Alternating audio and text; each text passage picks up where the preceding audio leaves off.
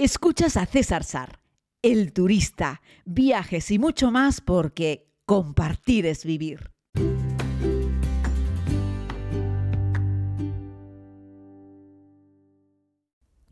Saludos a todos y a todas, querida comunidad. Eh, les hago este podcast que pretendo que sea un poco práctico, intentando responder algunas de las preguntas que me hacen con mucha frecuencia, y es cómo organizar un viaje económico. Esta es una pregunta que entiendo que se formule, pero que tiene difícil respuesta, porque va a depender del presupuesto. Lo que para uno es barato, para otro puede que siga siendo caro. Así es que vamos a intentar dar un par de tips que pueden ser generales, sin llegar a los extremos, sin llegar al perflautismo, ¿vale? Eh, porque claro, hay gente que puede dormir en un cajero automático por la noche en un lugar, pero es que eso no es hacer turismo, eso no es, eso no es ni siquiera viajar, eso es otra cosa, ¿no? Eh, pero eh, se puede viajar barato, se puede viajar económico. Yo lo he hecho durante mucho tiempo y lo sigo haciendo dependiendo del lugar, del destino al que voy, la economía que tengo, lo que me quiera gastar, etcétera, etcétera. Venga, vamos por partes. Empecemos con los vuelos. Fundamentalmente a casi todos los sitios llegamos volando. Por cierto, ahora con toda esta tendencia del tema de los trenes y tal, que yo no quiero entrar a polemizar, pero eh, o bajan los precios de los trenes o volvamos, porque si para hacer un trayecto de una hora en avión tardas tres en tren y te cuesta lo mismo o más que el avión, pues no lo tengo muy claro. Sí es cierto que les cuento muchas veces que para moverse por Europa es mucho mejor moverse en tren en según qué situaciones, porque los trenes suelen ir del centro de una ciudad al centro de otra ciudad. El típico Praga, Viena, em, ¿sabes? Budapest, este va genial en tren, porque vas del centro al centro, para nada te vas a un avión que tienes que ir fuera, coger el avión, eh, facturación, embarque, todo este rollo, esperas, tal, para llegar a, otra, otro aeropuerto que está por fuera de la ciudad, que tienes que ir al centro, etc. Pero en términos generales el avión sigue siendo el método más rápido y más barato. Así es que mientras ese binomio no cambie, no sé lo que, no sé por dónde vamos. El caso, para llegar al sitio necesitamos eh, un transporte económico. Bueno, pues siéntate ya números. Generalmente para hacer un viaje largo siempre es más barato coger escalas, es decir, es más caro generalmente, ¿eh? Hacerte un Londres-Tokio que hacerte un Londres-Dubai, Dubai-Tokio, por ejemplo. Las escalas son, son más baratas. Eh, se está eh, encareciendo, o se ha encarecido de siempre históricamente el hacer un vuelo directo porque se entiende que es más cómodo, se entiende que es más rápido y que por lo tanto eso tiene más precio y entonces es más caro. También es cierto que hay muchos hubs hoy en día en el mundo y que un montón de aerolíneas como Emirates, por ejemplo, que han montado un hub en Dubai y entonces eh, están lanzando vuelos hacia izquierda y derecha, norte y sur, porque tienen como el mundo dividido y entonces van moviendo gente, a todo el mundo los pasan por Dubai, en Dubai tienen un gran centro comercial, intentan que estés como mínimo, como mínimo dos horas allí, donde siempre va a caer algo, siempre vas a comer algo, siempre y como el aeropuerto entero es de ellos, pero bueno, de eso ya les he hablado. Entonces, moverse, llegar de una forma barata, pues yo te diría los consejos que ya hemos dado en estos podcasts sobre cómo comprar billetes, avión, etcétera, que ya lo sabes. Con escala suele ser más barato. Un aeropuerto secundario suele ser más barato. Suele ser más barato no facturar maleta, no elegir asiento. Eso es hacer un low cost, hacer un esfuerzo y volar un poco menos cómodo pero ahorrando dinero. Cuando yo les digo que saco esos billetes de avión súper baratos, los saco así, sin selección de asiento y sin equipaje de cabina y sin maleta facturada. Recuerda que hay tres tipos de bultos, ¿no? El equipaje facturado, que va en la bodega del avión, el que entregas en un mostrador. El equipaje de cabina, que es como un trolley, es como una maletita pequeña que tiene unas dimensiones y un peso establecido por la aerolínea, pero es un equipaje, pero va contigo en la cabina. Y luego el bolso de mano, que es una mochilita pequeña que tiene que caber en la parte, eh, en la parte de abajo del asiento delantero. Y ya está. Pues yo viajo con esta tercera. O sea, yo viajo con algo que cabe debajo del asiento delantero, eh, porque generalmente muchas aerolíneas el equipaje de cabina también te lo cobran. Así es que para viajar barato, yo viajo con un bolso de mano. Bien. Luego, el tema de los alojamientos. Aquí es donde de verdad podemos gastar o ahorrar un montón de dinero. Aquí lo que tenemos que hacer es ponderar un poco. Nos empeñamos a veces en dormir en el centro de las ciudades porque ya que estamos, porque es más cómodo, porque es más rápido. Y una cosa que escucho mucho, no, por si queremos volver al hotel. ¿Cuándo vuelves al hotel? Cuando tú sales a ver Londres por la mañana, no vuelves al hotel al mediodía. Normalmente eso no ocurre. Sales por la mañana y te pones a ver museos, a ver lugares de interés, comes en la ruta, continúas de pateo, viendo un montón de cosas y después de cenar o antes de cenar ya te vas al hotel. Eso es lo que hacemos el 95% de la gente. Luego, necesitas que el hotel esté en el centro de la ciudad, es decir, hoteles céntricos más caros, salvo alguna excepción que te contaré a continuación. Luego, si tú lo que necesitas es un hotel con una habitación, con un baño eh, privado, eh, o, un Airbnb, pero vamos, eh, una habitación con un baño privado solo para ti, da igual el régimen que sea, o sea, el régimen que sea me refiero al estatus, en el centro siempre es más caro que a las afueras. El secreto es no estar en el centro, estar fuera, pero estar bien comunicado. Transporte público. La mayoría de la gente que escucháis este podcast tenéis un trabajo con un horario y casi todos vosotros tenéis que usar un medio de transporte para llegar a trabajar. Y los que vivís en las grandes ciudades, a veces os pasáis mínimo, mínimo, mínimo media hora en ese transporte para ir a trabajar y otra media para volver, en el mejor de los casos. ¿eh? Sé de muchos de vosotros que pasáis 45 minutos o una hora para ir a trabajar y otra hora para volver de trabajar. La pregunta es, si estás de viaje en una ciudad, no puedes emplear 30 minutos de transporte público e ir de tu alojamiento al centro turístico de la ciudad, al lugar que vas a visitar. Total, vas a estar todo el día en ese sitio. Y luego, pues otra media horita o tres cuartos de hora para volver. En el camino de ida de ese transporte público para ir a ver cosas, puedes prepararte lo que vas a ver en el día. Eh, pues mirar esa guía de viajes, repasar la información que tienes, repasar los sitios, ver si tienes que comprar algún ticket para mañana o para pasado, en fin, todas esas cosas que muchas veces en el viaje no te da tiempo a preparar porque te come la vida, lo haces en ese transporte público cuando vas hacia el centro de la ciudad, por ejemplo. Y a la vuelta, pues aprovechas ya el transporte pues para ordenar fotos, para revelarlas, eh, para preparar las cosas del día siguiente o simplemente para ir ya descansando, bajando un poco los, los eh, el diapasón, los ritmos del biológicos y cuando llegues te das una ducha y te vas a dormir, por ejemplo. Lo digo porque a veces nos comemos el coco en que queremos estar en el centro, porque queremos llegar caminando al hotel. Y muchas veces cogemos un hotel que está en el centro, pero no está en el centro, y resulta que te tienes que pagar 30 minutos o 25 o 30 minutos para llegar caminando, lo cual supone también un sobreesfuerzo, porque está céntrico, pero no tan céntrico, ¿verdad? Claro, luego céntrico con respecto a qué, porque si tú vas a estar 7 días en Londres, por mucho que tengas un hotel, no sé, en Piccadilly, no estás siempre en Piccadilly. Luego vas a usar un transporte para llegar a Piccadilly, aunque tu hotel esté en el centro. Luego a lo mejor un hotel que esté un poquito más fuera, más allá de Canary Wharf, por ejemplo, que tienes un tren que te lleva en 15 minutos.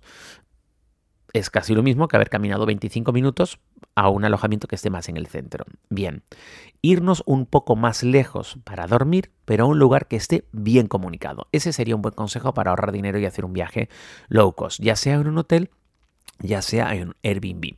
¿Cuándo recomiendo hotel? ¿Cuándo recomiendo Airbnb? Airbnb, pues mira, depende. Eh, hombre, si vas solo dos, tres noches, un hotel. Si vas más días, un Airbnb te va a permitir ahorrar porque suelen tener cocina y te vas a poder preparar tú la comida. Eh, antes de meternos de lleno en lo del Airbnb, César, no. Terminando con los alojamientos, tienes una opción muy barata y céntrica que suelen ser los hostels. Habitaciones con, donde duermen 6, 8, 10, 14, 20 personas en la misma habitación y tiene un baño compartido para todos, ¿vale? Suelen ser baños grandes, ¿eh? eh y esto suele ser más barato. Esto en una ciudad grande puede costarte 25 euros la noche, 30 euros la noche en una ciudad grande europea, o 35 euros la noche, depende de cómo sea el, hostel. Es mucho más barato que pagarte tú solo una habitación de hotel, seguro. Y estos hostels suelen estar en el centro. La incomodidad, pues que tienes que tener tus cosas en una taquilla, que duermes en una habitación con más gente y que tienes que usar un baño compartido.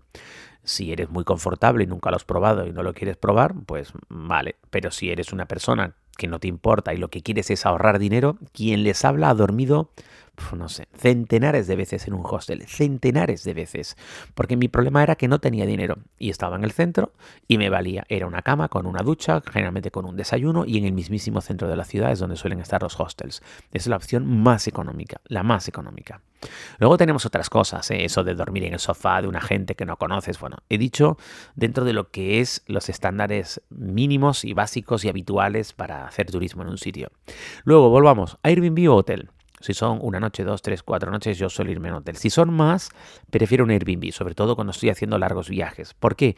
El Airbnb, como te decía, suele tener cocina, con lo cual, cualquier lugar al que vayas a visitar, hay un supermercado, compras ahí las cosas y te compras tu desayuno para cada día.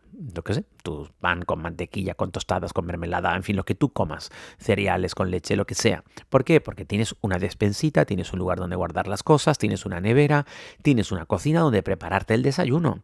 Y ahí te ahorras un montón de dinero de tener que estar desayunando fuera en la calle, que es más caro. Y estás un poco como en casa. Eso está muy bien. Es como tu casa durante una semana en el lugar al que vayas. Comprar de supermercado siempre es la forma más barata de alimentarte. Ese mismo Airbnb te sirve, si quieres ahorrar mucho, en que cuando vuelves todo el día de actividad, Llegas allí y te preparas algo para cenar. Así es que el primer día haces una buena compra y como si estuvieses en tu casa, cuando llegas al final de la jornada, lo que haces es prepararte una cena. Así es que estás ahorrando un desayuno y una cena haciéndola de supermercado a tu gusto y en tu propia cocina. Para eso vale muy bien lo del Airbnb. El mediodía, si quisiésemos no ir por la calle y comer cualquier cosa al mediodía para escapar o sentarnos en un restaurante a comer al mediodía porque queremos ahorrar aún más, la opción buena suele ser te llevas un tupper o te compras allí un tupper en un chino que vale 2 euros o un euro o menos de un euro. Y lo que haces es que cuando te preparas la cena, preparas una comida para el día siguiente. Hay un montón de gente que cada noche se prepara la comida para ir al trabajo y se lleva la comida en el trabajo. Pues cuando haces un viaje puedes hacer lo mismo. No sé, la típica y recurrida ensalada de pasta con atún, por ejemplo. O, una ensalada con tomate y lo que tú le quieras poner. Eh, y te lo llevas metidito en un tupper bien cerradito en la mochila con la que vas a hacer turismo. O te preparas el sándwich o te preparas lo que quieras, lo llevas en un tupper, algo que no requiera calentar, evidentemente, y estás haciendo turismo y de repente, pues cuando llega la hora del mediodía, estás ahí en Londres y te paras en las escalinatas de San Paul, abres tu mochila, sacas tu, tu tupper de comida y comes. Y ya está. Te has llevado unos cubiertos al Airbnb y luego lo guardas todo, cuando llegas lo lavas, etc. Eso te permitiría hacer las tres comidas sin comer fuera, sin gastar fuera, sin tener que pagar un extra por comer fuera. Eso ahorra muchísimo en el viaje. Luego, ahorrar en dormir, al dormir más lejos, o dormir en un Airbnb, o dormir en un hostel, y ahorrar porque nos estamos cocinando nosotros mismos la comida. Por cierto, eso de cocinar la comida también te vale en un hostel, que todos los hostels suelen tener una cocina y te puedes preparar tu desayuno, tu cena y prepararte la comida del mediodía si quieras. Con eso ahorramos un montón de, un montón de dinero en el viaje. Luego, ¿en qué no se puede ahorrar? Bueno, pues si quieres estar en una ciudad y visitar un montón de monumentos, que eso tiene una entrada, pues hay que pagar la entrada. De ahí no te vas a poder escapar. Lo que sí te diría es que a veces tienes que plantearte bien cómo haces el viaje, porque muchos viajes de una ciudad, por ejemplo, es mejor caminar que coger transporte público. A veces compramos un bono para una semana que casi no usamos. Planifícalo bien, porque a veces caes en un barrio, aprovecha para ver todo lo interesante que hay en ese barrio y ese barrio lo vas a caminar. Y muchas veces del barrio ese al de al lado es una calle, es decir, ya aprovecha, hace una ruta y, pasa a la otra calle. Te recuerdo que con Google Maps puedes descargar los mapas sin conexión, como te he contado, puedes trazar tus propias rutas y así cuando empiezas a hacer la actividad sabes muy bien de dónde quieres ir y a dónde y qué es lo que quieres ver en el camino, si eres una persona que planifica. Esto es un mensaje es profeso para mi querida amiga Monse, eh, que se prepara las rutas con un Excel. Yo creo que no podría hacerlo. Pero bueno, ella, ella lo hace y me parece muy bien. Hay un montón de gente que lo hace y se planifica más al detalle qué es lo que hace cada día, ¿no? Eh, pero en cualquier caso, ya te digo, aunque sea el día antes, prepárate un poco la rutilla del día después y ya sabes qué es lo que quieres ver. Yo creo que con estos consejos que te acabo de dar con respecto a los billetes de avión, que eso ya más o menos lo teníamos claro, con respecto a qué tipo de alojamiento, porque eso te puede suponer no sé, depende del precio al que hayas volado. Tú imagínate que consigues un vuelo Madrid, Barcelona, Canarias, Londres, de cualquiera de esos tres sitios a Londres por 90 euros y de vuelta. Venga, que es un buen precio. Pero luego un hotel en Londres una semana te puede costar, uf, no sé, 700, 1000 euros, eh, pero fácilmente, ¿eh? no, no, no es ninguna locura. 700 son 100 euros al día y ya es difícil encontrar a veces sitios en Londres por menos de 100 euros al día. Vete a un hostel o no te vayas al centro, vete un poco a las afueras. Estamos ahorrando un montón de dinero. Comer en un lugar como Londres, Berlín, París, Roma puede suponer también un pico, ¿eh? un pico importante. ¿eh? Te puede suponer, depende, pero más de 300 euros a la semana fácilmente ¿eh? por persona. o más, claro, todo depende de dónde te dediques a comer tú, ¿no? Pero vamos, si lo que queremos es ahorrar y decir, venga, nos tenemos que ahorrar por lo menos en este viaje mil pavos, pues entre el vuelo, el alojamiento, las comidas y caminar un poco para usar el mejor transporte del mundo, que, es, que son nuestras piernas, si es que las podemos usar, claro, eh, ahí nos vamos a ahorrar un montón de dinero para hacer un viaje más low cost. Y el resto está todo de serie. Es decir, cuando tú te dedicas a un paseo al atardecer por el Támesis, te vale lo mismo, duermas en un hostel, que duermas en un 5 estrellas. Te vale lo mismo que te lleves tu tupper eh, en la mochila para cenar que te metas en el mejor restaurante que mira Támesis para cenar. Es decir, eh, lo importante a veces es estar en el lugar, disfrutar del sitio, poder caminarlo, respirarlo, sentirlo, disfrutarlo, apreciarlo, contemplarlo. Y eso no tiene que ir ligado a donde duermes. Es cierto que la experiencia de dormir en un buen lugar no hay color, ¿no? No sé, yo ahora he estado en enero en Nueva York, en el NH Collection, Madison Avenue, y tengo que reconocer que no es lo mismo otras veces que he estado en New York y acabo en un hostel, aguantando los zapatos sudados de un tipo que no conozco, que entrar en NH Collection donde huele aquello a maravilla, ¿no? O, o, que estuve ahora hace unos días en el NH Collection de, de mm, El Gran Calderón en Barcelona, ¿no? En fin, eso es otro rollo. Pero, en cualquier caso, decirte que si lo que quieres es ahorrar en un viaje, se puede. Así es que no nos pongamos excusitas, ¿eh? que siempre pensamos o piensan algunas personas, sobre todo las que no viajan mucho, que viajar es caro. Sobre todo porque pensáis algunos que no requiere un sacrificio. Es que hay gente que vive en su vida normal con un buen tren de vida, ¿no? Eh, todos los días se toma sus tres cafés, su desayuno fuera, va al cine una vez a la semana, cada fin de semana sale con los amigos, se pega una cena con la pareja, además sale de copas, también es miembro del club de no sé qué, eh, en fin, hace todas las cosas que le gustan hacer en su vida normal, me parece fantástico, y luego no le queda dinero para viajar. Oye, perfecto. Pero piensa que mucha de la gente que viaja, y yo lo he hecho durante muchísimos años cuando yo he viajado, eh, lo que he hecho es quitarme de cosas. Pues no iba al cine, pues no tomaba, no salía a tal, no desayunaba fuera de casa, y todos esos euros que iba ahorrando los iba guardando. Y al final, una vez al año, resulta que en todas esas pequeñas cosas ahorras un montón de pasta, pero un montón de pasta, ¿eh? Saca cuentas del dinero que podrías ahorrar quitándote unas cuantas cositas. Y con esas cuantas cositas, pues me pegaba un viaje. Sí, a lo mejor no me iba a Japón, pero con, un, con lo que me ahorraba de eso, me hacía un, Praga bien a Budapest en tren, por ejemplo, me hacía un Berlín, me hacía un Londres, me hacía un París, me hacía cualquier capital europea, me hacía Marruecos o me hacía Túnez o me hacía Egipto, en fin, con esas cosas que a veces eh, los que no viajan eh, y pi piensan que los que sí viajan es que viven como ellos y además viajan. Y yo me he encontrado el típico caso de dos personas que trabajan en el mismo puesto con unas circunstancias familiares similares. Eh, yo qué sé, los dos solteros, los dos sin hijos, los dos mm, eh, viven tranquilamente y uno viaja y el otro no. Y el que no viaja dice que es que no puede. Pero luego comparas un poco y son una cuestión de prioridades, en qué quieres gastar tu dinero. A los que nos gusta viajar y llevamos toda la vida viajando y hemos viajado con y sin dinero, sabemos que se puede viajar con, por supuesto, pero también sin. Te invito a que des ese paso y recuerda que allá afuera hay un mundo extraordinario esperándote. Más allá del dinero que quieras gastarte, ese mundo sigue ahí para que tú puedas verlo. Feliz día. Hoy es miércoles. Pasión por los miércoles. Pasión por la vida.